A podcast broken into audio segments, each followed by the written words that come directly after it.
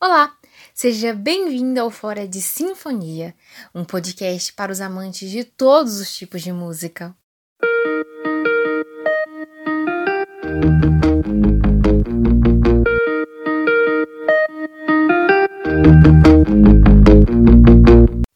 Eu sou a Rúbia, estudante de jornalismo na UFMG, e no episódio de hoje vamos falar sobre futurismo e música concreta, relacionando com algumas obras do Instituto Inhotim, além de trabalhar também com artistas como John Cage, Tom Zé e Hélio Oiticica. Para iniciar essa conversa, vou chamar a Laura, que vai falar um pouquinho pra gente sobre futurismo. E aí, Laura, explica pra gente. Oi, Rúbia! Então, muito legal, né? Essa oportunidade de estar aqui para falar sobre esse assunto super rico. É, o futurismo, ele foi um movimento artístico de vanguarda que procurava direcionar a arte para a nova configuração social moderna. Os futuristas, eles viam o futuro concretizado pelos avanços tecnológicos, né?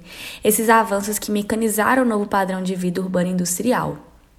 Eles também enalteciam a velocidade que deveria ser captada pela arte, é agora a gente falando mais numa perspectiva artística, numa tentativa de representar a nova e a podemos dizer futura sociedade, sociedade das invenções maquínicas e do cotidiano agitado das cidades.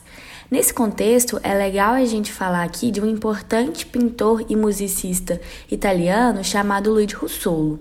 Ele propôs no seu Manifesto Futurista de 1913 o que chamou de arte dos ruídos.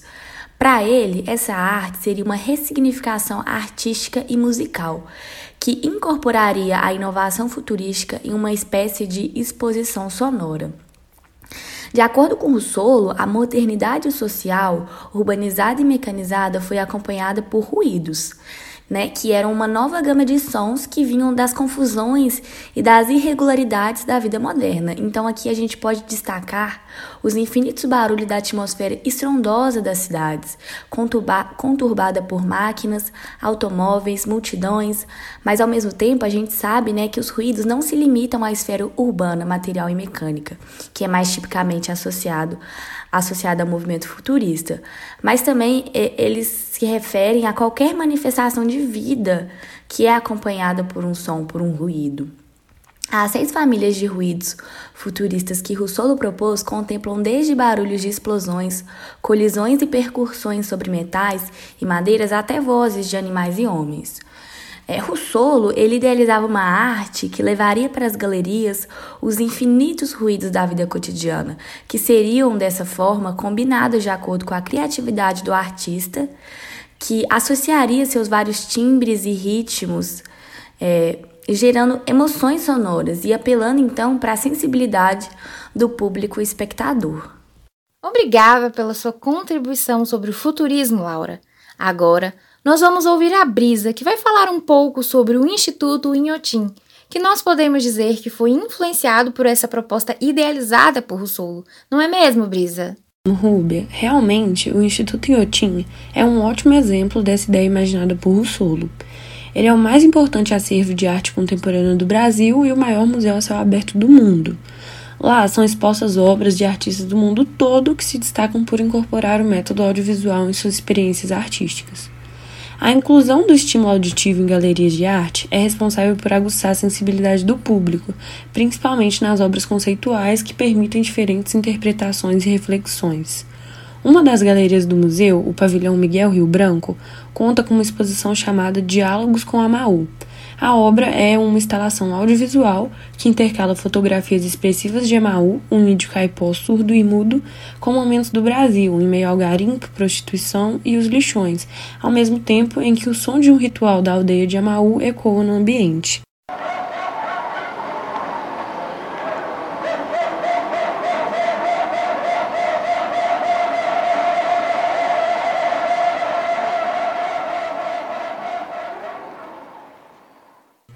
Em outra exibição do mesmo artista, chamada Entre Olhos do Deserto, são expostas 400 imagens que hipnotizam o observador e se alternam entre retratos de olhos, paisagens dos desertos mexicanos e cenas urbanas em ruínas, em um espaço ambientado com elementos de metal.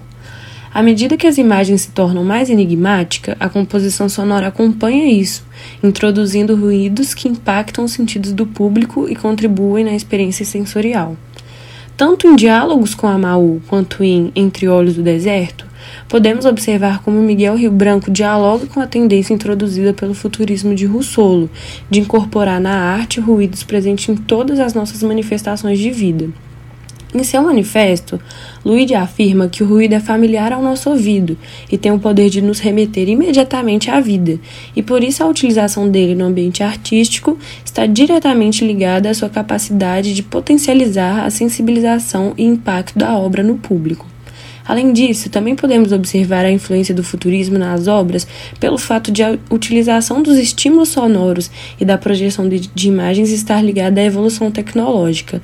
A transição entre as imagens associada à utilização de sobreposições e fusões faz uma aproximação com um princípio futurista de exaltar o movimento e a velocidade.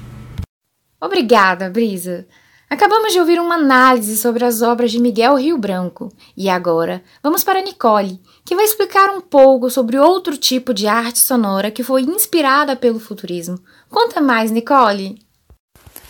Oi, Rúbia. Então, vou falar um pouco sobre a música concreta, que é uma forma de manifestação artística é, influenciada pelo futurismo e relaciona ruídos do dia a dia com música e busca desconstruir a forma tradicional de criar essa música. É, ela é uma técnica experimental de composição musical que se caracteriza pela gravação e manipulação de sons de objetos triviais. Então, ela dispensa o uso de instrumentos convencionais, além de se ausentar dos papéis clássicos de compositor e artista que performam a música. Então a gente pode observar a utilização de ruídos e barulhos, assim, muitas vezes utilizando serras elétricas, vassouras e batuques na criação desse som. Essa nova vertente foi criada no final da década de 40 pelo compositor francês Pierre Schaeffer, e os estudos dele foram muito importantes para o estabelecimento dessa vanguarda. E por ele ser um engenheiro eletrotécnico da radiodifusão televisão francesa, é, as técnicas utilizadas por ele nesse trabalho, nesse ambiente profissional, capacitaram o desenvolvimento da música concreta, é, por meio dessas tecnologias que puderam captar, manipular e reproduzir esses sons. Tanto é que, em 1948, ele realizou experimentos a fim de moldar esse novo movimento, sendo um deles o Song et de Bruit, que utilizava ruídos de vozes, locomotivas a vapor, e também máquinas de barco. É também importante mencionar que a Revolução Industrial que ocorreu na Europa influenciou fortemente o movimento da música concreta, já que esses, todos esses sons mecânicos e robóticos do maquinário inspiraram a criação de músicas baseadas em motores e buzinas, é, além do novo movimento das cidades, né, que passaram a crescer por causa dessas novas indústrias. E então tornaram elas muito mais barulhentas do que eram anteriormente. É, além disso, é, a composição dessa música concreta é realizada de uma forma muito diferenciada. É, ela capta um som que já existe previamente e então é manipulado de acordo com o som desejado. Então é formado uma música atonal única que rompe com os padrões melódicos. É, o que é interessante notar é que, mesmo sendo um movimento do século passado, desenvolvido por intelectuais com referências da época, ele ainda é muito utilizado em músicas do século XXI, é, que são destinadas a um público que não necessariamente conhece essa vanguarda. É, então, essa vertente, inclusive, é uma das precursoras da música gerada por sons eletrônicos, como o EDM, a PC Music, porque foi um dos primeiros usos dos meios eletrônicos, como uma forma de expandir os recursos sonoros do compositor. Que incrível, Nicole! Muito obrigada por apresentar essa perspectiva interessante de como o futurismo vai se relacionando com a música concreta. E ainda neste tópico, a Maria Teresa vai contar pra gente sobre uma obra de Inhotim que dialoga com o que a Nicole explicou.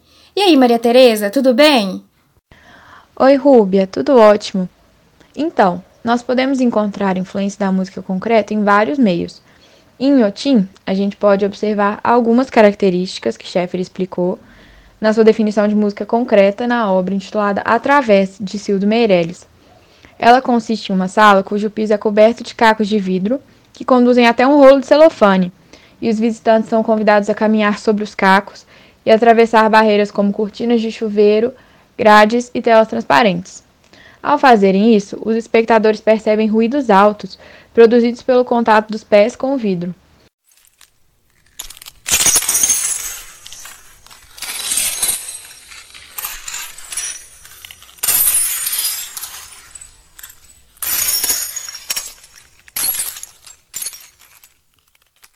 é uma experiência sensorial incomum e extremamente interessante. E se a gente analisar sob a ótica de música concreta, os cacos de vidro são os objetos triviais que não são frequentemente utilizados com o intuito da produção de sons, enquanto os passos produzem sons previamente existentes e criam uma forma de música atonal que não segue a estrutura melódica tradicional.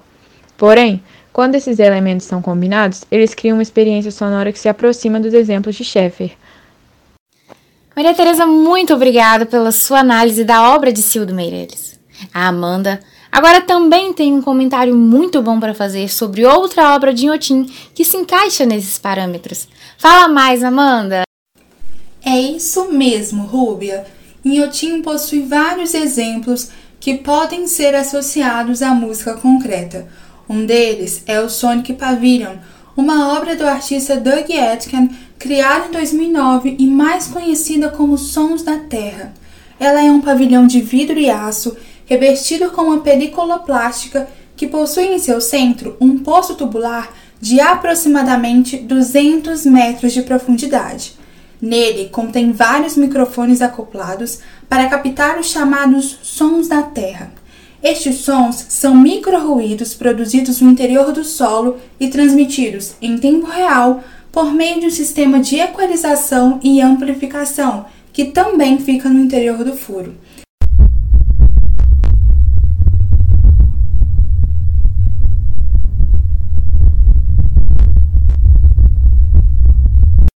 O som captado pelo sistema de amplificação e equalização transmite um movimento indescritível, único e nunca repetitivo da Terra, e os micro-ruídos produzidos no interior do solo são os instrumentos não convencionais citados na manifestação artística em questão. E, juntos, eles criam um tipo de música abstrata que pode ser relacionada à música minimalista de Terry Riley e Steve Reich. Riley, em sua música Pop No Good in the Phaeton, apresenta inicialmente um som com diferentes frequências e texturas, semelhante ao encontrado na obra Sonic Pavilion. E o mesmo acontece com a música Music for 18 Musicians de Reich. Obrigada, Amanda. Muito legal o seu comentário sobre a obra de Doug Etkin. Agora, a Lara percebeu uma relação do Sonic Pavilion com outra obra de música concreta. Conta pra gente, Lara. E aí, Rúbia? Então, partindo da análise da Amanda sobre Sonic Pavilion, a gente pode observar que uma das características dele é a aleatoriedade do som, que faz com que a experiência auditiva nunca seja a mesma. Isso também pode ser visto em uma peça do compositor e teórico musical John Cage, chamada Imaginary Landscape No. 4, que utiliza o rádio como material sonoro. A obra é constituída de 12 rádios e 24 intérpretes, que desempenham o papel de músico e sintonizam as estações para modular a amplitude e o timbre durante a transmissão. John Cage tem cadeira cativa para falar de experimentalismo em música concreta, e sua obra marcada por chiados radiofônicos e silêncio caracteriza uma identidade sonora única. A caracterização singular dessa peça dele é dada a partir da ideia de que, enquanto espectador, a experiência será sempre renovada durante a presença do rádio como material sonoro. O rádio, por sua vez, nunca vai produzir sons exatamente iguais, que transmitem os mesmos efeitos multissensoriais, e por isso, a cada vez que o espectador participar da instalação, novas experiências serão construídas. A gente pode observar isso também no Sonic Pavilion, já que os sons da Terra nunca serão reproduzidos de maneira idêntica ao que já foram, e por isso nós podemos dizer que as duas obras trazem uma significação ímpar e passageira, presente individual e momentaneamente. Super interessante, Lara! Muito obrigada pela sua contribuição que acrescentou um outro olhar à obra de Doug Etkin. E por último, mas não menos importante, a Mariane traz pra gente um comentário sobre os conceitos de Schaeffer no tropicalismo, relacionando com Tom Zé e Hélio Oiticica. E aí, Mariane? Oi, Rubia, tudo bem? A gente pode falar que a conexão das correntes das artes plásticas e da arte sonora ganhou grande destaque no movimento Tropicalia, pós-ditadura militar no fim da década de 1960. Artistas como Tom Zé, Hélio Oiticica e outros de diferentes vertentes culturais fazem uma grande conexão para a construção da identidade nacional. Antônio José, conhecido popularmente como Tom Zé, é um cantor, instrumentista e compositor que figura grande importância no cenário brasileiro, sobretudo no movimento tropicalista. Ele foi pupilo de Hans Joachim Koyreuter, maestro e compositor alemão exilado no Brasil, que criou o movimento Música Viva, responsável pelos primeiros passos da escola concreta no Brasil. Tom Zé se adaptou aos conceitos de música concreta francesa e música eletrônica alemã, rompendo aos poucos o processo de construção musical habitual. Ele produziu o álbum Estudando o Samba, de caráter experimental e carregado de referências aos conceitos dos estudiosos das escolas concreta e eletrônica. A faixa Toque de Estudando Samba é uma de suas produções que utiliza máquinas de escrever, rádios de pilha e até mesmo enceradeira.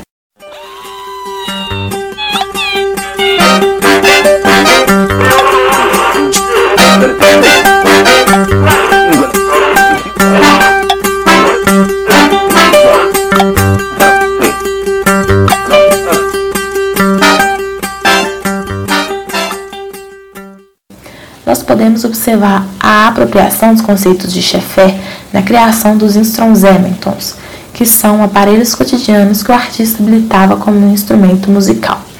Entre eles temos o enceroscópio, feito com enceradeiras, aspiradoras de pó e liquidificadores, a serroteria, que é um dispositivo feito com canos de madeira, PVC e outros materiais, o buzinório, que é um conjunto de buzinas manejadas num teclado, e as canetas Lazari, um pequeno instrumento formado por esferográficas. O tropicalismo também é um grande elo cultural, que ecoa e repercute em outras manifestações artísticas. Hélio Oiticica foi um pintor, escultor, artista plástico e performático de extrema repercussão para o movimento, tanto que o nomeou com sua obra Tropicalia. Sua galeria Cosmococa está localizada em Inhotim e apela para a arte multissensorial com trilhas sonoras ambientadas, piscinas com LED e colchões de espuma. Assim como a premissa dos precursores da arte concreta, Oiticica pautava sua arte na experimentação de diferentes formas através da inovação, habituando características multissensoriais para completa imersão do espectador. Muito obrigada pela abordagem que fala de um assunto muito interessante que é o tropicalismo, Mariane. E é isso aí, galera. Chegou ao fim o nosso episódio. Espero que você tenha gostado das temáticas que nós abordamos aqui e possa levar para outras áreas da sua vida essas informações. Eu sou a Rúbia e você ouviu Fora de Sinfonia. Apresentação e edição Rúbia Laiane, produção, reportagem e pesquisa, Amanda Nascimento, Brisa Rodrigues, Lara Valentino, Laura Machado, Maria Tereza Salum, Mariane Rodrigues e Nicole Gonçalves. Um trabalho dos alunos de Som e Sentido do curso de Jornalismo e Relações Públicas da UFMG. Orientação: Professora Doutora Graziela Melo Viana.